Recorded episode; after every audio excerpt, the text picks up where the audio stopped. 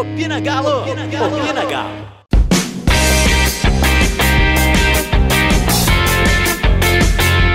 Fala meu povo, o Opina tá no ar e hoje a gente está com participações especiais, participações importantes aqui no Opina dessa semana. Comigo, como sempre, a linda e bela Malu. Fala galera, como é que vocês estão? Tamo bem, tamo bem. Ô gente, e os nossos convidados, né, integrantes do Opina Galo Debate, vale destacar isso, Robert Rodex, nosso glorioso filho de prefeito em Espírito Santo, né, Rodex? Quem dera, Diegão. Fala galera, boa noite. Quem dera. Tá escondendo ouro! Não é? Tô nada. Nós também temos o Douglas Araújo. Ô Douglas, você é aspirante a jornalista, né, meu cara? Isso, isso mesmo, Diego. Boa noite a todos. Valeu, valeu aí a, o convite. Estudante de jornalismo, quase formando. Tamo aí. Isso aí, ó. Você é o nosso pseudo-jornalista hoje. Gente, vamos debater sobre a nossa carência no setor ofensivo, sobre a necessidade de ter um armador, sobre o Casares e a sua sina de arrumar dor de cabeça para ele mesmo, um pouquinho da base, um pouco sobre o futebol e a crise que vive todo o seu contexto. Então vamos começar pelo começo, né, gente? É, nós tivemos essa semana uma discussão sobre a vinda ou não do prato, a, a possível relação entre a rescisão do de Santo e a vinda dele, as, acho que é a terceira proposta já feita pelo Bustos. O que a gente pode pensar disso tudo, Malu? É, não é novidade para ninguém que eu sou 100% anti-prato, anti-volta do prato. É, como a gente já tinha falado né, no, no, episódio anterior, o empresário do de Santo e do Prato é o mesmo. Por isso existe essa relação aí, fim de contrato de Santo e a possível assinatura com o, o Prato. Mas, enfim, já falei tudo que eu tinha para falar sobre esse assunto no, no, podcast passado. Quem quiser, ouve lá que eu não vou repetir. Mas estamos nessa, né? O, os caras lá tá fazendo. Como é que é? o contrário de corpo mole. Enfim, eles estão engrossando o caldo lá para poder não vender o Bustos, né? Parece que eles estão esperando uma proposta da Europa, mas estão esperando, esperando, esperando e a proposta não chega. Tem a proposta do Atlético. O resto é tudo sondagem, né? Que os europeus estão falando, falando, falando, mas não, não chega com dinheiro igual o Atlético chegou. A nossa proposta foi inferior ao que eles pediram, né? Eles colocaram um preço e a gente ofereceu me menos claro, né? Jeito Alexandre Matos de negociar. Então, a gente não sabe em que pé que tá, não dá para saber também, não dá para especular, tá mais perto, tá mais longe. O que a gente sabe é que eles pediram tanto, a gente não ofereceu tanto, a gente ofereceu menos, e que eles estão esperando alguma proposta da Europa. Pode ser que, se a Europa não mandar nenhuma proposta, eles fechem com o Galo, mesmo não chegando no valor. Ou pode ser que, do mesmo jeito que aconteceu com o Léo Senna, a gente mantém o valor e diminua a porcentagem do atleta. Então, é esperar o que, que tem para frente. Não tem andamento nessa situação do Bustos aí, não. Ô, Rodex, Dia. o Bustos sobe o patamar? Diego, aí sobe. É uma, uma das maiores promessas lá da Argentina. Não tem, é uma boa aposta. É uma boa aposta, sim. Eu acompanho pouco, mas o que eu pude acompanhar, o que eu pude ver dos torcedores, a galera falando, a galera de lá da Argentina falando que realmente o moleque é bom de bola e segue nessa pegada de contratação que o Galo, de contratações que o Galo tá fazendo, né? Que é garoto mais novo com potencial bom de venda. E a posição atacante, essa posição que o Busto joga, é uma posição muito valorizada. Então, se ele arrebentar aqui no Galo, o Galo com o time organizadinho, tem tudo ainda de fazer uma boa grana nele. Não tem, eu, eu acho uma boa contratação se for concretizada. Mas, como a Malu falou, os caras estão fazendo jogo duro, mas nós temos também um especialista em negociação que é o Marcos, né? Então, o que nos resta é aguardar. Mas torço para que venha. Ô Douglas, você, cara, acha que é o Bustos mesmo ou você é a favor do retorno do Prato? Olha, eu prefiro apostar num jogador mais jovem como Bustos. Acho que, assim, o Prato teve, teve o seu momento aqui, É, mas o, as últimas a última temporada dele, na verdade, né, não foi uma, uma temporada muito boa. Né, foi uma temporada muito abaixo, jogou, passou a maior parte do tempo banco de reservas, é, entrou, se não me engano, de titular em apenas quatro partidas, se não me engano, nos últimos 20 jogos. E aí, fora que assim, dentro desses últimos 20 jogos, ele só fez, só, só teve participação efetiva em dois gols, ou seja, um número muito abaixo para um, um jogador como, como, como Prato, centroavante, atacante que, que chega na área, presente. E acho que assim, numa perspectiva de futuro, né, é, presente e futuro no caso, né, o Busto seria uma melhor opção, acredito eu. Acho que assim, a, a, a última temporada dele foi melhor que a do Prato, em números gerais, assim, né, do, dele pelo, pelo Talheres, ele tem uma média de gols melhor que a do Prato, que foram, pelo que eu, pelo que eu consegui pesquisar, foram 38 jogos e 15 gols. O Prato, no River Plate, ele fez 92 jogos e 18 gols, se não me engano assim, uma média muito abaixo. O Bustos, Bustos, ao contrário, tem uma média um pouco melhor que a dele. O que me deixaria um pouco pé atrás com relação ao Bustos é que ele já teve uma passagem fora da Argentina. Né? Ele foi emprestado ao, ao Pachuca, se não me engano, do México. E, e lá ele não foi muito bem aproveitado, né? Não sei, não sei exatamente o porquê, mas não teve uma, uma sequência grande, teve só oito jogos, marcou um gol. Então, assim, a, a primeira impressão assim, dele fora da Argentina talvez não tenha sido muito boa, mas acho que assim, é uma aposta que valeria muito mais do que o prato. É isso aí, gente. Então, todos time bustos, né? Com certeza, com certeza. Time bustos. Unânime. Com certeza. É, gente, é, mudando totalmente de setor de campo agora, a gente teve a apresentação essa semana do Bueno, Estamos à via de confirmar. Ontem foi o último dia de contrato do Alonso com o Boca Juniors. Então, provavelmente amanhã, sexta, no mais tardar segunda-feira, ele deve ser anunciado pelo Atlético. E a gente já teve informações, sondagens sobre possíveis propostas para o Igor Rabelo. E no meio disso tudo, nós temos uma boa perspectiva do Gabriel jogar e uma baixa perspectiva do Hever jogar.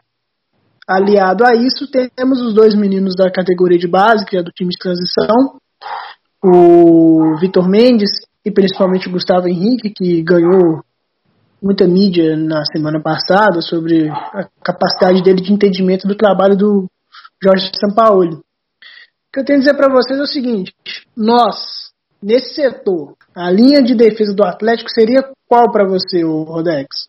Diego, Cara, é Alonso e Rabelo. Mas a gente sabe que o Sampaoli gosta de jogar com três zagueiros. No Santos ele fez muito isso.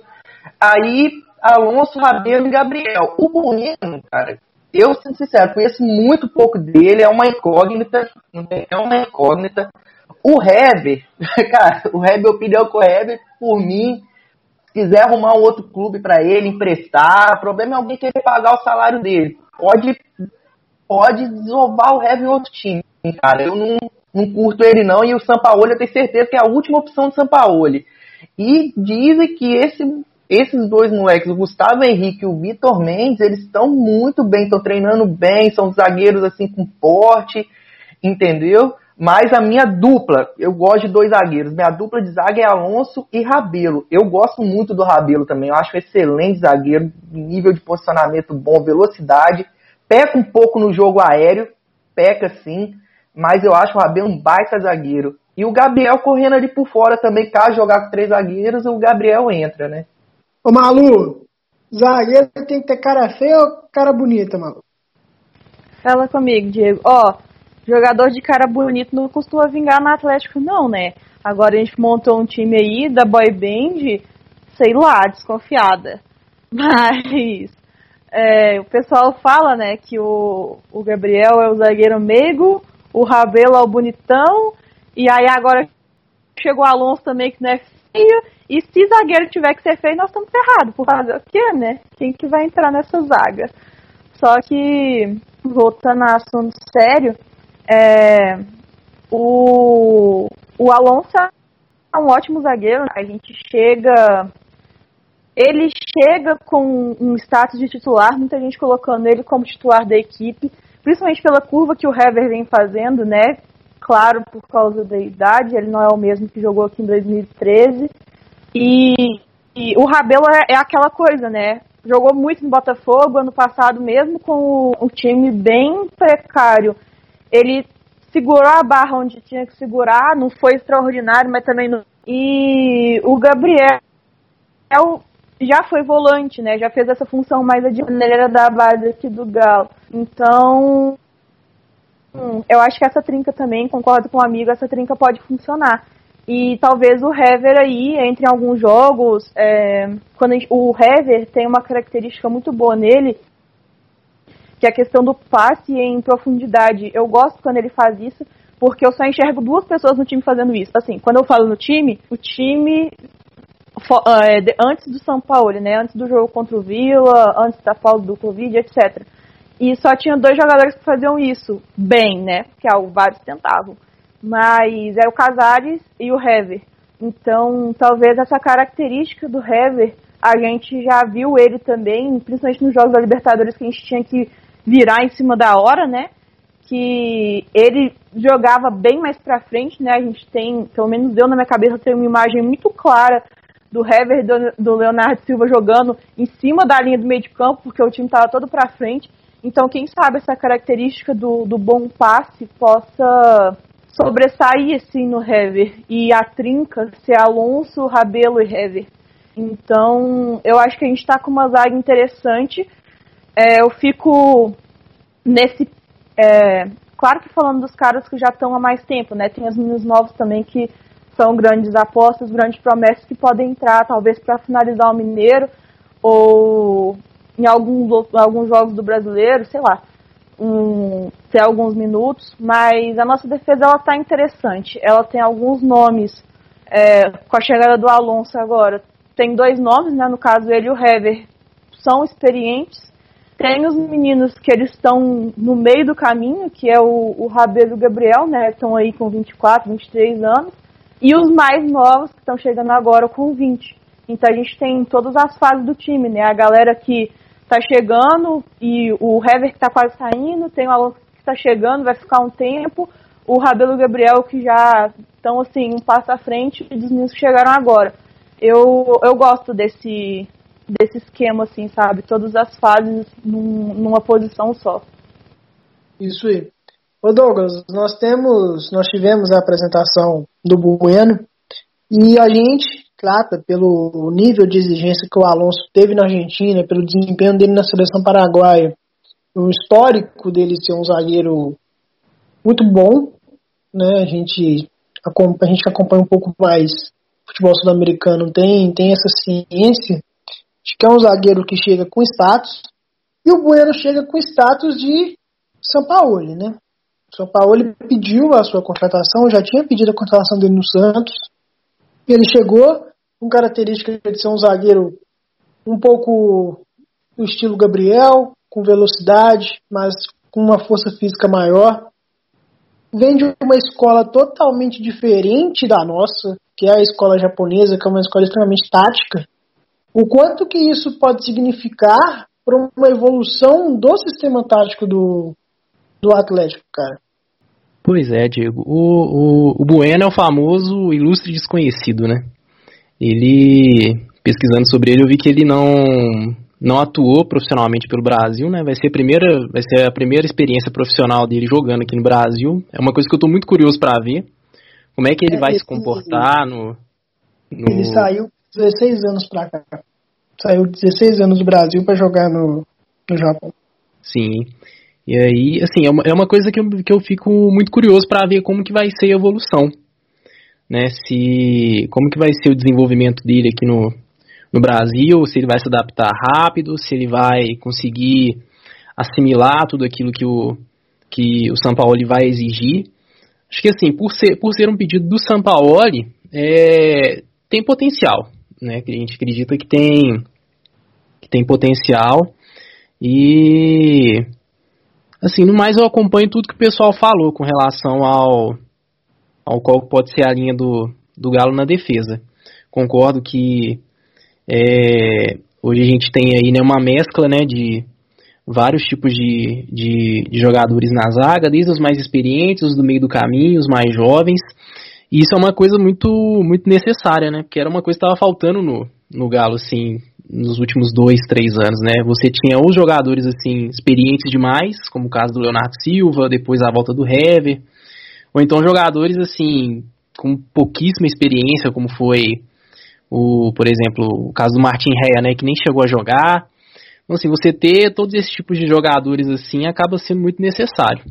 É, isso é verdade. A mescla é importante e eu tô curioso para ver o Gustavo Henrique, cara. Eu aposto muito nele. Acho que por ser um técnico que até hoje se mostrou muito trabalhar com a meritocracia, cara desempenhando um bom papel, acho que não vai ter muito receio de colocar para jogar não, viu? Ô, gente, assim, mudando de assunto, a gente andando pro meio de campo do Atlético, a gente teve uma notícia hoje que é a renovação, podemos dizer assim, do Natan, né? Foi adquirido de forma definitiva nos próximos quatro anos. E assim, vem a pergunta para você, Rodex. Tendo em mente o que o Sampaoli trabalha, o que trabalhou até hoje no Sevilha, no Santos, em todo o trabalho que ele teve desenvolvimento do coletivo e não necessariamente em priorizar jogadores com, com um elevado nível técnico e trabalhar em prol deles, diante dos meios de campos que o Atlético tem hoje. E da renovação, a continuação do Natan, que é um cara que muitos questionam a questão dele. muitos questionam, muitos questionam o, o caso dele, dele dele não, não ter sido titular absoluto e tudo. Mas é um cara que tecnicamente agrega. Eu, minha opinião pessoal, né, a Malu vai até rir aí agora, que para mim ele é um jogador que agrega pra caramba no Atlético tecnicamente. O, o Felipe não concorda comigo, a Malu também não, mas vida que segue. E o que eu te falo, cara, é o seguinte, o quanto que ele pode agregar nesse time do Atlético e o quanto que a gente realmente precisa ou não desse armador, já que acho que o Casares a gente não precisa contar mais, né? Diego, cara, a gente pode até questionar realmente o valor pago no Natan. 3 milhões de euros, um real desvalorizado do jeito que tá, é complicado. Mas também pensando um outro lado, é, é o valor, não tem, é o valor. Porque com 3 milhões de reais você não contrata ninguém melhor que ele também hoje em dia, não. Falando somente do valor. Futebol, futebol, futebol. O Natan é aquele cara, vamos botar assim, nota 6. Entra ali, faz umas coisinhas, dá um toque de lado, outras vezes faz um golzinho, mas não é aquele Eu não, não vejo ele aquele jogador que define. Quando o Natan entra em campo, fala, pô, vai, ter, vai acontecer alguma coisa diferente, vai ser uma jogada diferente dele. Eu não vejo isso. Mas a gente tem que levar em conta também que agora a gente tem o Sampaoli, que é um cara diferente. Então a gente não sabe como é que ele vai trabalhar o Natan. A gente não sabe se vai trabalhar o Natan mais à frente, um pouco mais recuado. E o Sampaoli a gente também sabe que ele não gosta muito de jogar com meio armador. Eu acho que o Natan vai jogar mais recuado, acho não, tenho certeza que ele vai jogar mais recuado. E é um cara que tem até um bom passe, só que eu acho que o Natan não é um cara que define, não, não sei, não é um cara que mata um jogo, que entra e fala, pô, Natan entrou, agora o Galo vai, vai entrar, vai fazer o gol, vai virar a partida. Eu não vejo isso no Natan. Eu não contrataria, não contrataria, não pagaria 3 milhões de euros nele, mas é que negócio, o homem pediu, o São Paulo pediu e a diretoria parece estar tá dando carta branca a todos os pedidos do São Paulo, fazer o quê? Torcer para ele jogar a bola que não jogou ainda no Galo. É isso. Malu, descarregue todo o seu amor pelo Natan, nosso pescador. Ai, gente, olha, pra mim, Natan é o cara da história de pescador, cara. Eu acho que não tem nada que define ele melhor do que a história de pescador. Ele faz A e conta que fez a ABCD, a torcida espalha que fez a FGH e o TSRA todo que nós pagamos 18 milhões um cara que é, no máximo, uma nota... A gente quer jogador nota 6 Não, a gente quer jogador nota 8 pra cima, cara. Se a gente quiser jogador nota 6, nós tínhamos mandado embora aquela cancha do Elias. Nossa, não, nem acredito que eu falei esse nome. Nem pode falar alto pra não ficar invocando, né? Mas, pra quê, cara? Tipo assim, olha o dinheiro que nós gastamos. Não tem nada pra fazer com dinheiro, paga o salário. Não tem nada pra fazer com dinheiro, vai no salão de beleza cortar o cabelo, ficar contratando Natan. Aí, tipo assim, ah, com São Paulo ele vai jogar bem. Cara, primeiro, que ele chegou no Atlético de meia, quem colocou ele de volante foi ele Volpe. Pra começar. Aí descobriu como volante. Por que, que ele se descobriu como volante? Porque volante no Atlético era o cara que dava um passe de dois metros pro lado, não auxiliava o lateral, não fazia nada no ataque, pouco fazia defensivamente, e os caras que jogavam de volante estourava.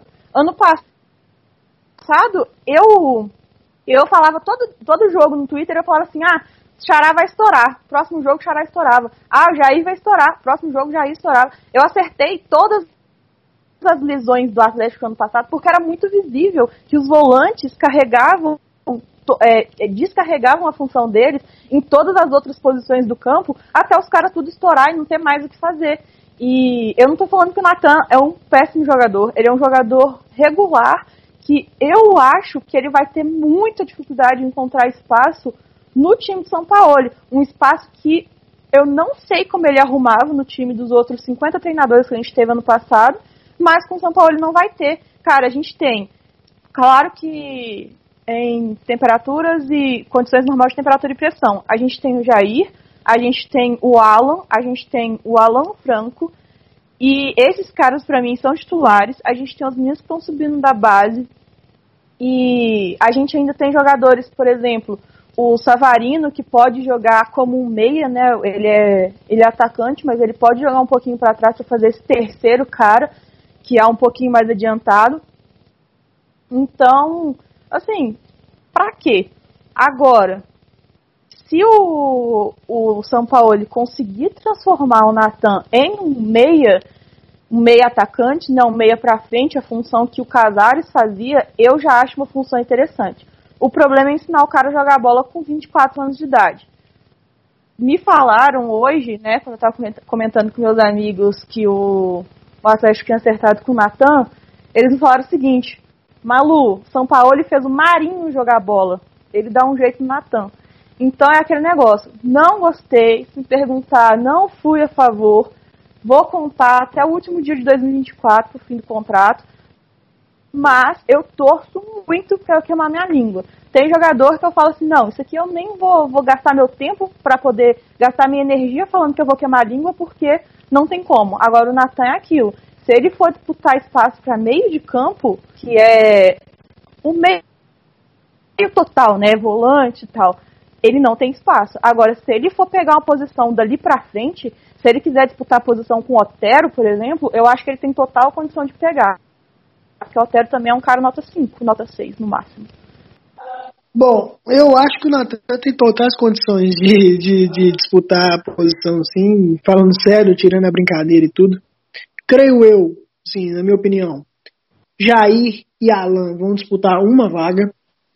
Léo Senna e o Blanco, por exemplo, no caso, né, o, Léo Senna disputa a vaga com o Jair e com o, o o Alan e o Blanco, desses quatro, duas vagas.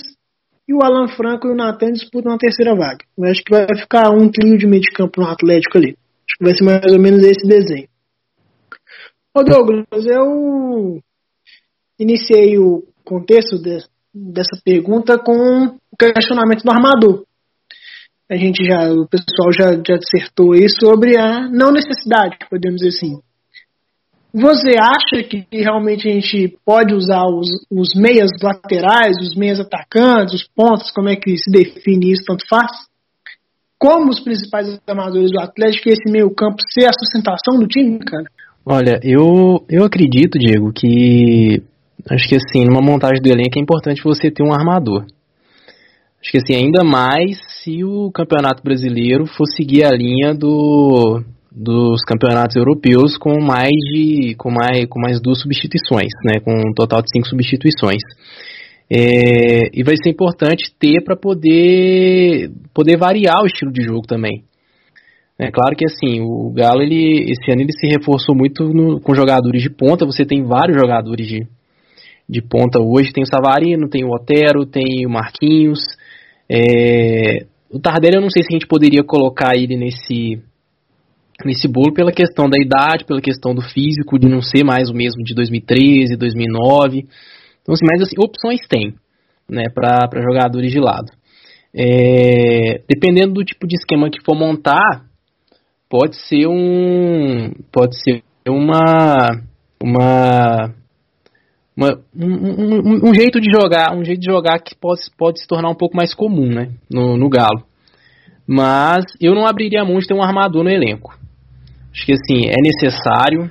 É, situações de jogo assim que é, é, vai ser preciso contar com alguém assim diferente ali para poder pensar melhor as jogadas, para poder achar espaço, para poder encontrar é, é, situações de jogo assim que, que possibilite o Galo conseguir encontrar algum resultado, alguma coisa. Mas vamos ver, né? O, o, problema é que o, o único que a gente tem assim que pensa dessa forma assim diferente de que, que joga ali de armador é o Casares. Só que o Casares é a gente não sabe, né, o que, o que como, quando contar com ele, se vai contar com ele. Mas eu particularmente não abriria a mão de ter um armador no time. É, eu também acho que, que é importante ter sim. Até porque igual você mesmo destacou, Douglas, a questão de ter variação, né? Ô, gente, e nessa questão de variação, temos de disposição de jogadores, nós temos aí o time de transição. E dentro do time de transição, nós temos alguns nomes interessantes. O Castilho é um deles, o atacante, o Felipe também. E temos um menino de 16 anos, que é o Savinho, né, que foi notícia aí recentemente sobre, a, sobre seu primeiro contrato profissional com o Atlético. Então, assim, o quanto é importante, o Rodete, a gente ter num time de transição um jogador queimar etapas como queimou, já que ele tem 16 anos, né, não está nem perto de, de, de, ser cogitado para o profissional em, como diz a Malu, né, em temperatura ambiente. é, o quanto que isso pode ser importante, cara? O quanto que você ter o Zago, que é um cara extremamente experiente na, na, na, formação de jogadores, e o Sampaoli, que a gente vai ficar falando aqui até que enfim nós temos um técnico de verdade no time do Atlético, depois de sei lá quantas décadas. Mas aí é o seguinte. Nem lembro a última vez que o Galo teve um técnico decente. Então, tipo assim, o quanto que tem esses meninos à disposição, o próprio Castilho também, o caso do. Tem um outro menino que eu esqueci, acho que é Matuan, sei lá, esqueci o nome dele. Sei que é um armador. Muito bom também. Quanto que isso agrega, cara? Quanto que isso significa pra, pra gente começar a trabalhar meritocracia no clube? Não, Diego, você falou a palavra que eu ia começar falando, meritocracia. E o Sampaoli, como você falou no começo, ele usa muito isso. E se o Sampaoli realmente vê que um moleque como o Castilho, o, o Savinho ainda não, o Savinho é muito novo, mas que o Castilho tá rendendo nos treinamentos, tá jogando bola, tá dando correria nos caras, ele vai colocar o Castilho para jogar. Entendeu? E eu acho isso muito legal, acho isso muito importante. Acho muito importante, porque não só rendimento técnico, mas também como grana. Como grana. O Flamengo chegou nesse patamar todo que eles falam aí, muito vendendo os moleques da base deles, que destacaram. Não tem? E, e eu, sei lá, acho que depois que o Chavari, né, Chavari chegou no Galo, eu acredito, tô acreditando muito no trabalho da base do Galo, muito, muito, porque o cara, ele é fera, cara, o cara é bom. O Grêmio está colhendo frutos do trabalho dele até hoje, até hoje. E com relação a queimar a etapa do Savinho, é, é, é muito complicado, é muito complicado. A gente tem exemplos, a gente vê exemplos que deu certo e exemplos que deram errado, não tem? Se o Savinho, como a galera fala, é esse essa joia toda, essa joia, entendeu? Eu acho importantíssimo ele treinar com a galera mais experiente. É importantíssimo, não tem? Às vezes baixa até um pouco da bola do garoto. Às vezes na base o moleque tá arrebentando, dando caneta, lambreta nos outros, já se achando tal. Chega, começa a treinar, treinar com, com, com os profissionais, começa a treinar com macaco velho, ele já baixa um pouco a bola, entendeu? E já começa a criar um, também um conceito mais tático também. E isso o Sampaoli, o Zago também é muito bom, e isso o Sampaoli pode agregar muito no Savinho, no Castilho. Tem o, acho que o Caleb também, o meio, acho que Caleb, o nome dele que eu vi na copinha, muito bom jogador. Eu tô apostando muito nesse menino da base, nesse time de transição do Galo. E por mim, jogava mineiro todo com esse moleque mesmo. Jogar, ver quem rendia, já joga, coloca no brasileiro eu tô apostando muito, muito mesmo, muito.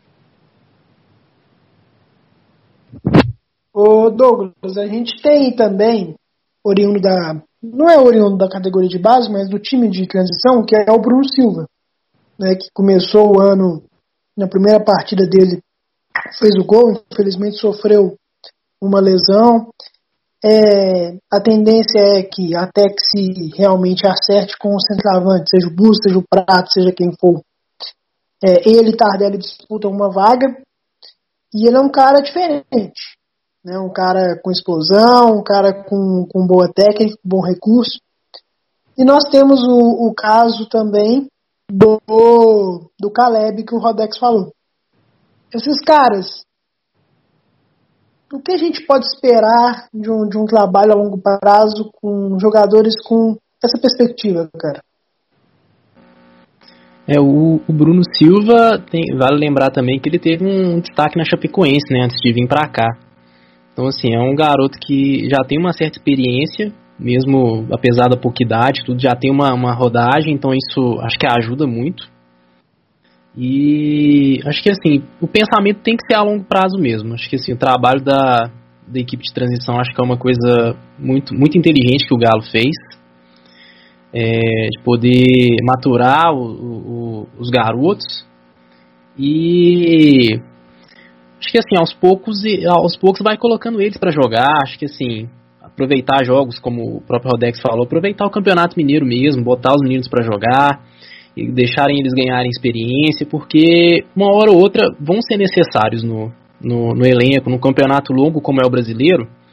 É, uma hora ou outra vão, o Galo vai precisar de ter, de contar com eles.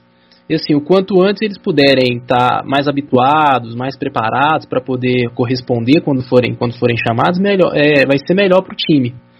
E fora que isso também pode trazer para o Galo é, benefícios financeiros mesmo, né?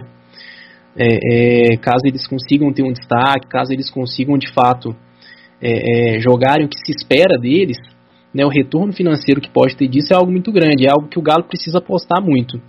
É, o Rodex falou, eu também, eu também tenho muita expectativa com, com relação ao trabalho que o, que o Chávari vem fazendo.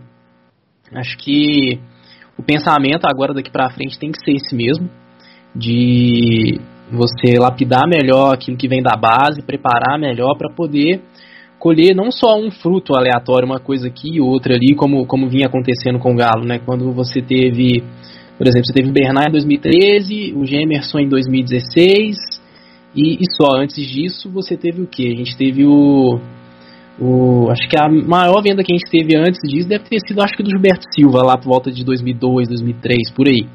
Ou seja, o Galo não pode ficar nesse intervalo de tempo muito grande sem revelar grandes talentos, sem ter é, é boas reposições da base para o profissional. Acho que assim, o investimento tem que continuar vindo de, de, de forma pesada, constante, para que os frutos possam vir também de forma constante. É, eu tenho uma opinião de que nós temos que revelar um grande jogador sim. Um Bernard, um Neymar, uns jogadores desse nível de qualidade. Mas, zagueiro, volante e lateral, nós temos que ter na base para ser titular no time titular, no time profissional. Porque você ir no Havaí, pagar o que pagou no, no Guga, ir no Operário, pagar o que pagou no Mailton, jogadores semi-prontos, e você não ter esse jogador com o mesmo, com mesmo potencial na sua categoria de base, você está errado. Pela estrutura que você tem, pelo tamanho, pelo porte do clube que você é, você não pode em, sei lá, acho que em quatro anos, foi em quatro anos, né? Em quatro anos, 2014, 2015, acho que o, o, o, o Rocha saiu em 2016, né? Acho que um negócio assim. 2015 para 2016. Nós tivemos Emerson, Guga e Mailton agora. Não vou nem citar o, o sujeito que foi pro esporte, não, porque aquilo ali não deve nem, nem ser cogitado que participou no time do Atlético, né? Nós temos aqui. Bruninho, Diego, Bruninho é o nome do Atlético foi pro esporte. Maidana, Maidana. Maidana, É. nosso querido Maidana. Jesus amado. Mas aí, nós temos Emerson, Guga e Mailton. E nós não tivemos capacidade de revelar um outro Marcos Rocha. E o Marcos Rocha penou para ser titular do Atlético, né? A época que ele, que ele, que ele foi revelado foi outros tempos, óbvio, a gente não vai entrar em detalhes aqui. Mas nesse meio tempo a gente contratou, a gente pagou muito para três laterais com menos de 20 anos, ou menos de 22 anos, no caso. No Atlético não, tinha. Nós tivemos aí que pagar o que pagou no Arana, porque o Hulk era péssimo. Foi até agora rescindiu o contrato, o Atlético foi com 30% dele, ele foi pro Porto B. Não vai dar porra nenhuma no futebol, que é muito ruim. Mas aí nós tivemos sofrendo aí, pagou o que pagou no Hernandes, foi Hernandes não vingar. Tem o Fábio Santos aí fazendo hora extra no futebol há algum tempo. Então assim, a gente não consegue revelar lateral. A gente tem que ir no Botafogo pagar o que pagou no Igor. Tem que ir buscar um zagueiro que a gente nunca ouviu falar, o Bueno, e não ter na categoria de base. Pode ser que agora tenha, não estejam preparados, mas eles são outros, são uma outra seara. Mas a gente teve o Gabriel como um zagueiro que se tornou um zagueiro comum, é um zagueiro comum, né? Então, assim, cadê a qualidade de formação? A gente tem o Castilho como um, volante, mas e antes? Qual foi o grande volante do Atlético revelado nos últimos anos? Não teve. Então, assim, acho que é, principalmente esse- esses setores mais táticos, menos técnicos, o clube precisa ter. O clube precisa revelar todo ano um jogador nota 6.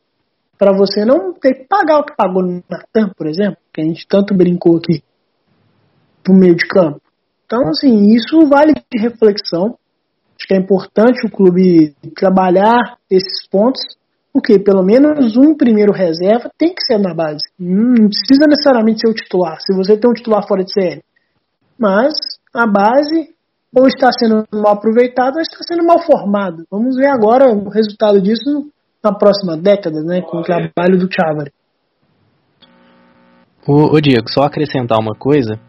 É, com relação a isso, você vê assim que é, que é algo, não é, não é algo recente, é algo de muito tempo. Eu tô, enquanto a gente foi falando aqui, eu fui tentando lembrar, tentando puxar da memória, assim, desde que eu me entendo por gente, assim, de 99 pra cá, eu não me lembro, assim, do Galo ter formado com frequência bons zagueiros, bons laterais, bons volantes. O Galo sempre precisou de ir no mercado, sempre precisou de correr atrás, sempre precisou de contratar é, é, jogador de outros clubes. Foi um caso ou outro que você via de jogadores assim que viam da base que davam certo. Um Caçapa da vida, um Gemerson da vida, Marcos Rocha que precisou rodar pra caramba porque no primeiro ano como profissional dele ele quase foi queimado, foi praticamente queimado, precisou rodar, precisou ir jogar não sei aonde, CRB, América, para depois voltar e voltar bem. Então assim, é, é, é algo que precisa, que precisa muito mudar daqui pra frente no Galo, porque não é, não é algo recente, é algo que já vem de muito tempo. Exatamente. Eu Ô, gente, tava pra tentando- gente. Pode falar, maluco. Eu tava tentando caçar aqui, porque de cabeça, sinceramente, não. Mas lembrar que, é igual alguém falou aí, desculpa não ouvir se foi o Diego, é, que é daqui a 10 anos, talvez não 10, mas pelo menos daqui a uns 5, 8 anos que a gente vai começar a colher os frutos do, do trabalho que o Chávari começou a fazer no ano passado. E eu explico por quê. É, eu não vou lembrar os times, gente, eu peço desculpa pra vocês, eu lembro alguns. É, mas, por exemplo, o Vitor Mendes, que hoje é um zagueiro que a gente tem, ele não foi formado no Atlético, a gente comprou ele do Santos. O Caleb, que quem assistiu a copinha, o menino é lisíssimo. Ele não é nosso, ele é de São Paulo. Ele tem um passe fixado de 400 mil reais, eu acho. É, é dinheiro de pinha, né, para os números do futebol. Mas ele não é nosso. É, a gente teve o, o Emerson, que a gente já vendeu, né, o lateral direito, que a gente não formou ele, a gente comprou ele da Ponte Preta. E isso acontece com vários outros. Não é pouco, não, gente. A maioria do nosso time de transição aconteceu isso. A gente trouxe os caras de outro time. E os caras, assim, semi-prontos, com 18, 19 anos, sabe? Com um passe fixado com valor baixo. A gente travou a briga no Santos. Quem acha que a briga com o Santos começou quando a gente foi lá caçar o, o Soteudo Veríssimo e o presidente lá não quis liberar pra gente, essa briga é, ó, antiguíssima. Porque com o Vitor Mendes já começou a briga. Porque a gente trouxe ele por uns 400 mil também, 400, 500 mil, com passe fixado. E na hora que eles viram o menino jogando, viu que era aposta boa, eles não quiseram pagar, eles não quiseram só o dinheiro que a gente tinha assinado o contrato, né? E aí a sorte, o contrato estava assinado, então contra, contra o contrato assinado eles não puderam fazer nada. Mas o, o que a gente está vendo hoje, por exemplo, o Savinho, o Savinho tem 16 anos, era um atleta formado pelo Atlético no Atlético. É o caso do Gabriel, por exemplo, é o caso do Marquinhos. São caras que cresceram dentro do Atlético. O time de transição hoje é composto maioria por caras que a gente buscou em outro lugar e trouxe para cá. O Bruno Silva, que alguém já citou aí, é outro exemplo, que ele veio da Chape, que é um menino novo, mas veio de outro time. Então, a gente vai ver essa geração que hoje tem aí seus 16, 18 anos, essa geração que está sendo formada pelo Atlético. Então, ter paciência com o processo do Chávari também. É, eu sei que, como estão aparecendo, né, a gente já está vendo vários caras subindo pro, pro profissional, a gente fica mais tranquilo, mas talvez exista um, um hiato nessa galera que chegou com 20 anos e hoje está no time que o pessoal está chamando time de sparring, né? Que é o time que, que joga contra o time de São Paulo. E o time que está subindo agora, que deve, deve ser o sub-18, porque o sub-20, cara, o sub-20 os seis já foram embora, os que continuaram foi de outro time que veio, a maioria não foi formado, né, completamente pelo Atlético, chegou aqui muito novinho. Enfim, é, é um processo, né, formação de base é um processo, a gente com certeza vai revelar bons nomes a partir de agora, quem sabe. E só para finalizar, essa essa coisa, né, de, de revelar nome, cara, isso dá dinheiro. Se a gente vê, por exemplo, o como é que chama o menino? Vinícius Júnior no Flamengo. A gente tem o Anthony no São Paulo tem o Rodrigo no Santos, isso para citar, tipo assim, exemplos de ontem que foram vendidos muito caros, muito caros, porque eu esqueci o nome do menino do Flamengo, que nem bom ele era, porque o Vinícius Júnior ainda joga bola. Mas tem um menino que os próprios flamenguistas. Renier. É, não sei. Mas eu sei que os próprios flamenguistas falam assim, cara, como é que eles pagaram esse valor nesse menino, que esse menino é ruim. Então, muito jogador. Menino assim, de 17 anos, todos esses que eu, que eu mencionei têm 17 anos. É, o Dylan, quando ele foi contratado pelo Atlético, ele tinha 17 anos, ele teve que esperar o, contra o contrato, o contrato da identidade dele, né, da certidão de nascimento. Ele teve que esperar fazer 18 anos para poder ser apresentado pelo Galo. Então, a gente tem que começar a fazer esse caminho inverso. O Betinho, o Betinho Marques, ele fala uma coisa muito legal, que é a gente compra, do meio para frente a gente compra, o defensor a gente forma. E igual o Douglas falou, eu não lembro de 99, viu, Douglas? Porque eu sou uma florzinha novinha. Mas a gente formou um zagueiro, né? Que foi o Gemerson. Mentira, o resto, viu? O resto foi assim. atacante foi o Bernard, foi um, um, Não vou nem colocar o Emerson nessa conta. Mas enfim, tem que. As eternas promessas, as grandes, famosas eternas promessas, a gente tem que começar a revelar a gente, porque isso aí é uma, um posto de dinheiro. É isso aí, Malu. É. E, gente, vamos falar de futebol no presente, que é o seguinte. Foi confirmado hoje o retorno do Brasileirão dia 8 de agosto. Aí, o Rio de Janeiro, com toda sua peculiaridade, que é uma coisa maravilhosa, né? Resolve me propor futebol com público do lado do hospital de campanha. E a Federação Mineira aqui já destacou que, apesar dos esforços, acho que dia 26 ou 27 de julho, seria a, a intenção de voltar ao Campeonato Mineiro, já está repensando a situação sobre isso, por conta da, do, da pandemia do coronavírus. Ô Radex, qual que é a significância do futebol, cara, diante de tudo que a gente está vivendo, cara?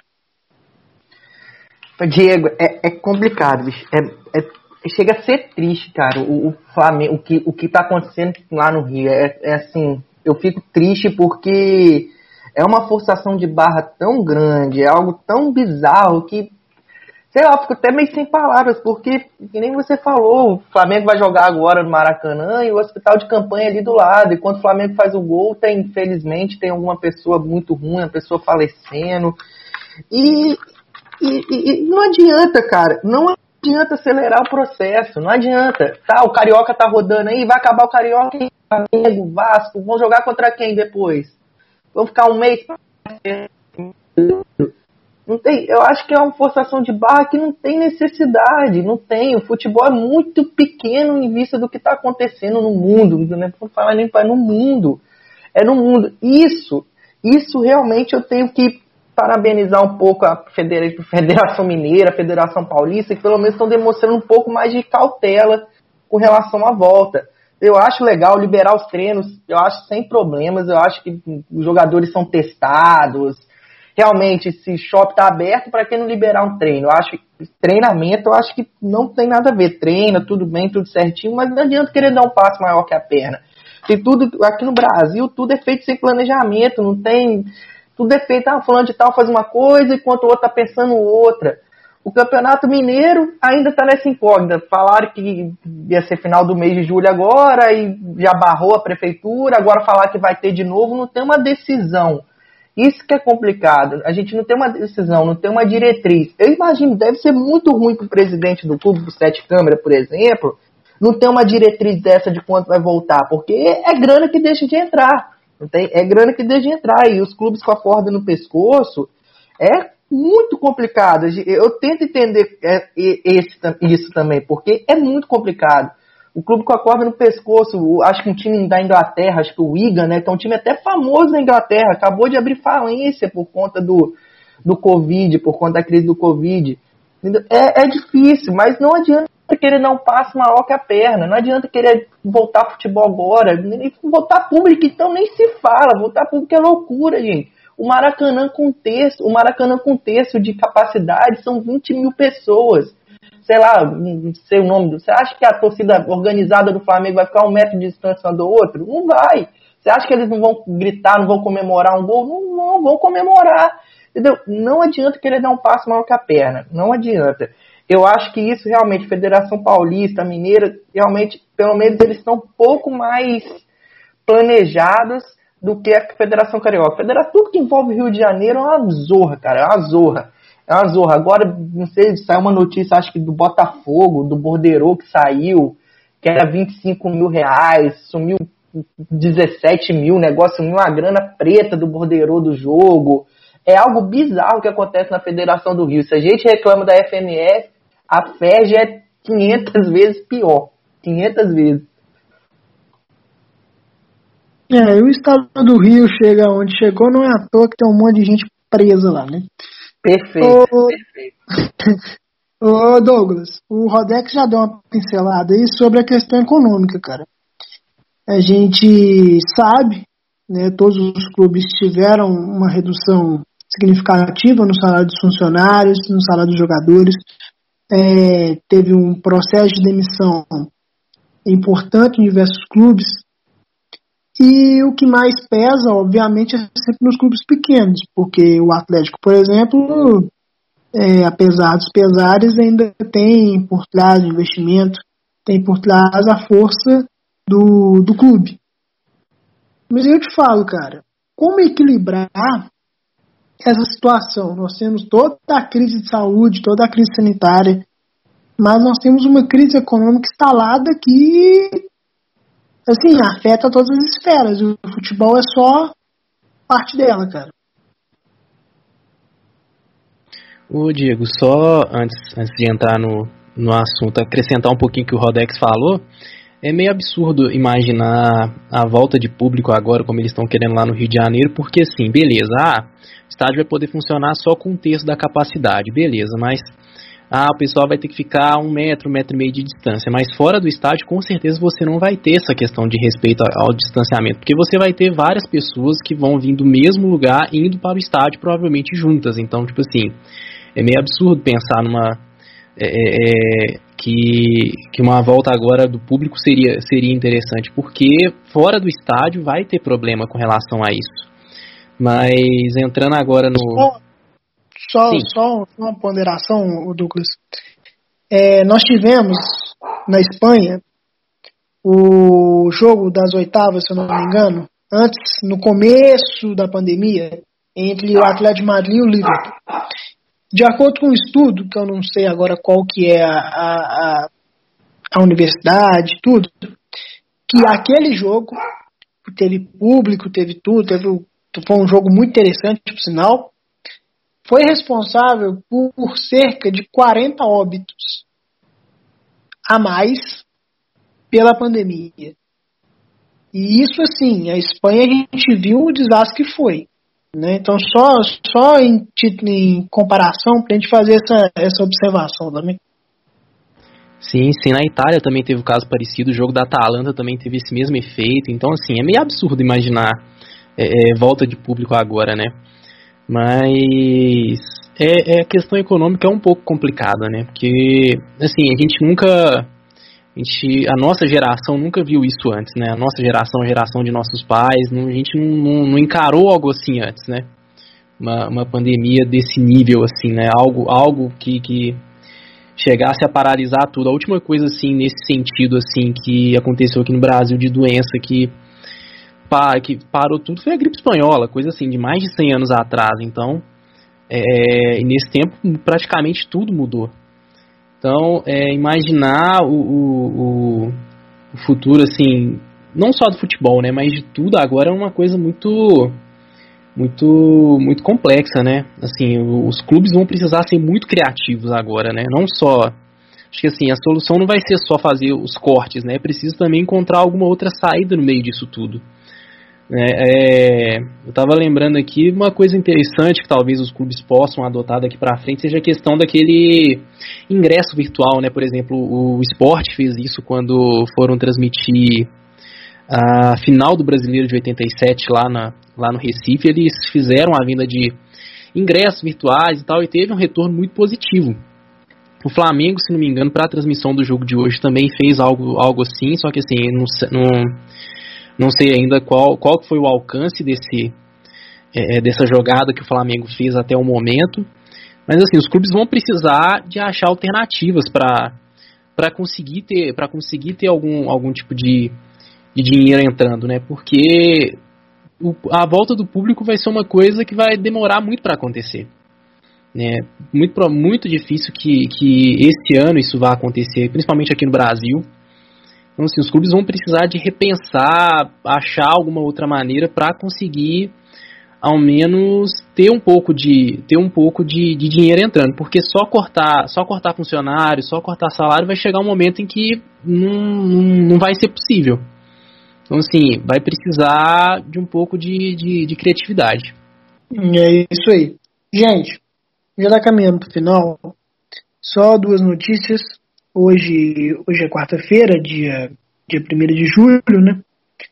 E nós temos a informação de que o Michel tem proposta de empréstimo no goleiro e o Atlético procura por campanha o goleiro do Independente, que já é sondado pelo São Paulo em tudo quanto é lugar que ele vá. Ô Malu, o que você tem para encerrar para nós, meu querido? É, que acontece, Diego? O pessoal fala, acabei de ler aqui, eu fico puta, sabe? Eu fico puta. Por me tira do sério. É, falando que, ah, pra que que o, o São Paulo está querendo goleiro? Porque tem Vitor, tem, tem Michael, tem. Como é que chama o outro, gente? Rafael, é, tem os caras tudo, São Paulo, gastador, Matos, não sei o que, tá vendo, tá acontecendo tudo de novo, tudo de novo, apocalipse no Atlético. O que acontece, gente? Olha, vou dar uma, uma leve explicada como o Diego já falou, o Michel tá de saída, já era previsto, né? Previsto assim, né? Já era previsível, vou falar bem melhor, que ele sairia, porque, enfim, vários motivos. Na minha cabeça era muito claro. Tinha muito claro essa ideia que ele sairia por empréstimo, assim como está sendo negociado. É, provavelmente ele vai para Portugal com o empréstimo com passe fixado. É, e então já podemos descartar um, né? Menos um. O Vitor, nosso querido santo, o contrato dele termina no final, em dezembro de 2000. Tive informações que talvez, se renovar, renova por mais seis meses no máximo para poder terminar a temporada, né? Vai com o Atlético, dá aquele start de ser campeão brasileiro logo no ano que o Vitor poderia ser campeão, só que ele não tem contrato com o Atlético mais. Aí não, né? Aí é sacanagem. E aí, talvez, né, a informação é que se ele renovar, talvez ele renove somente até o final do campeonato brasileiro 2020, né, que seria, sei lá, meados do ano que vem. Então, renovaria por menos de um ano, né, no caso, seis meses. Mas tá nesse negócio. A informação que a gente tem hoje, o que a gente tem que contar hoje, é que o contrato dele termina em dezembro. E o faltou. O Rafael é o cara que a gente para ser o titular. Eu, eu acredito que também é uma coisa bem previsível, assim, que ele não sairia de um time que ele foi 12 anos banco para ser banco no rival. Então, assim, acredito que não. Então, acredito que essa conversa de negociação, São Paulo não está no Atlético, é uma realidade totalmente diferente é, AS, DS. Antes São Paulo, depois São Paulo. A gente está em AS. E talvez tenha sido uma negociação, né, no, no sentido de ter uma titularidade pro, pro Rafael. Enfim, acho bom goleiro. É, tem características bem interessantes e tem uma idade ok para goleiro, né? Ele tem 30 anos. E aí, o quarto seria o Matheus Mendes, que ele tem 20 anos e ele é goleiro da seleção sub-20. Então, frequentemente, ele está sendo convocado. Vocês lembram ano passado, quando o Cleiton era convocado, a gente ficava tipo assim: ah, quem vai entrar? Vitor machucado, Cleiton convocado. Ai meu Deus do céu.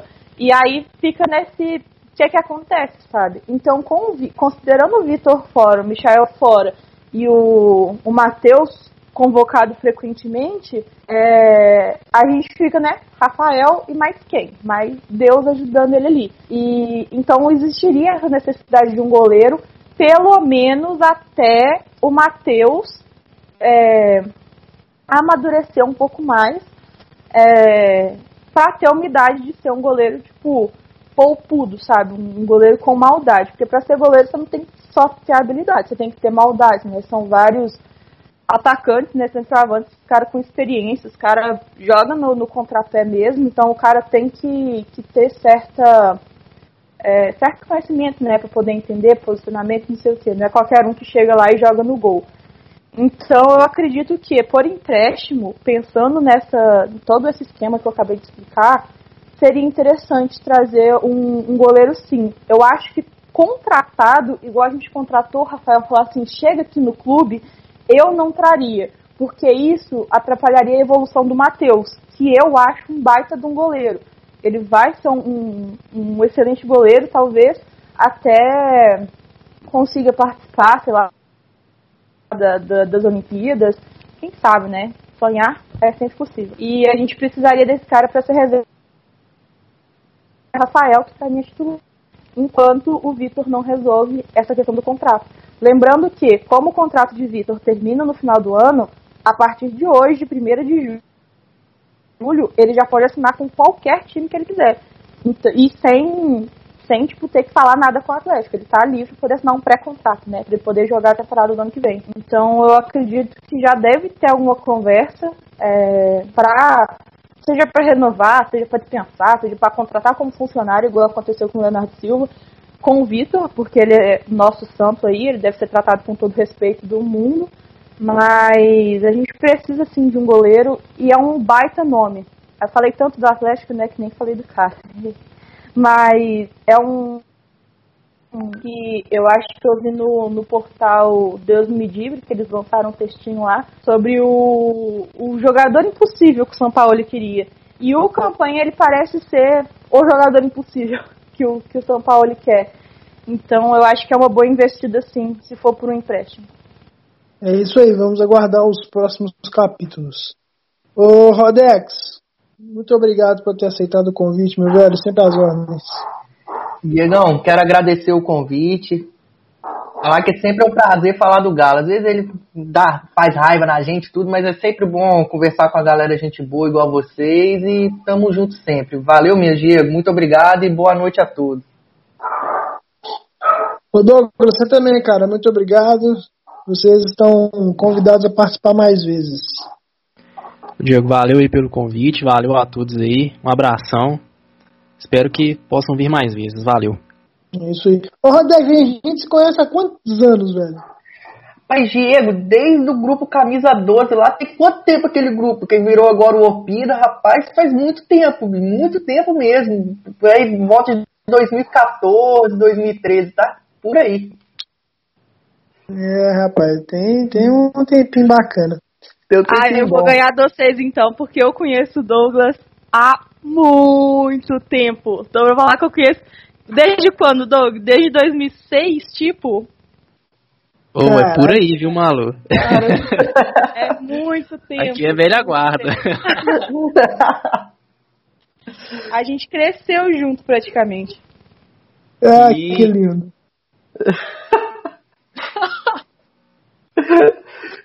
ai, ai. Ô, gente, ô Malu, fala o que, as considerações finais nossas, hein? É, gente, como usual, é, lá no nosso Twitter, arroba Pinagalo, segue a gente lá. Às vezes a gente posta alguma interação com vocês, é, posta nossos episódios lá para vocês verem a nossa, não sei se é página no Spotify que fala, mas a gente tá lá no, no Spotify também, aí tem como vocês darem curtir no, na página, no canal, sei lá como é que fala, e, e aí ter mais acesso né, os episódios, a gente sempre está postando lá. E no, no nosso Twitter fica o Twitter pessoal de cada um de nós. Então, se vocês quiserem seguir a gente lá, acompanhar a gente também, tamo junto. Não se esqueçam, nós estamos em quarentena, então não saiam de casa, se precisa sair, usem máscaras, não apoiem aglomeração, porque isso é feio. Isso aí, Maluzinha. Gente, muito obrigado. Fiquem em paz e nunca se esqueçam. Aqui é Galo, porra! Opina Galo! Opina Galo!